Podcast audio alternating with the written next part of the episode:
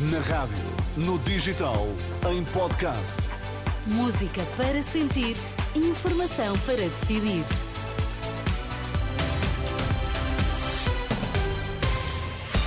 Notícias na Renascença com Manuela Pires para já os destaques.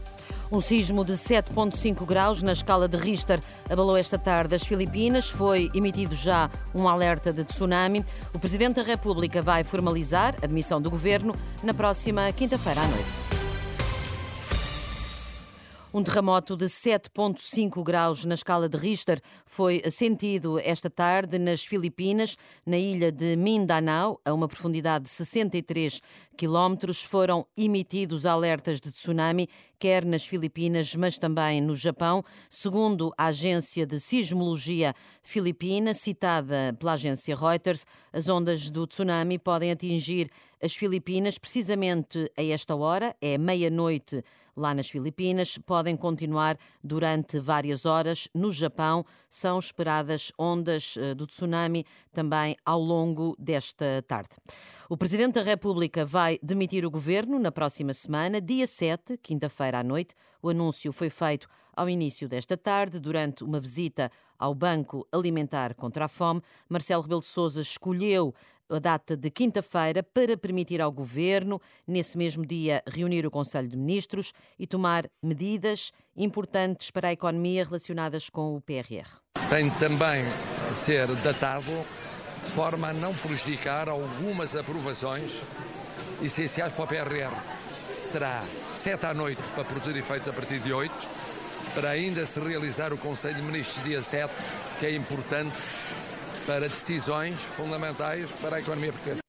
Quanto à Assembleia da República, já se sabe que a dissolução vai ser a 15 de janeiro. Marcelo diz que os deputados vão ter tempo para apreciar de novo alguns diplomas sobre o estatuto das ordens profissionais, porque já é certo, diz Marcelo, o veto do presidente a alguns desses decretos da Assembleia da República. Os estatutos das ordens profissionais serem concluídos.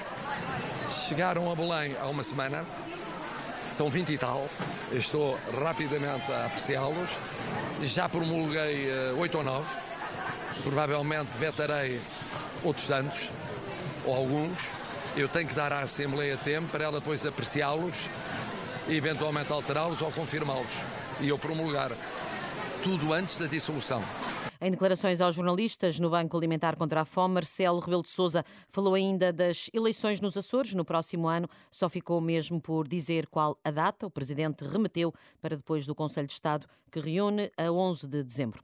O presidente executivo da TAP garantiu esta tarde que, apesar da crise política e do adiamento da decisão, os operadores estrangeiros candidatos à privatização da TAP mantêm o interesse na companhia aérea no Congresso da Associação Portuguesa das agências de viagem, Luís Rodrigues avisou ainda que a falta de uma solução para o novo aeroporto de Lisboa vai, eh, de certeza, refletir-se no preço de venda da TAP.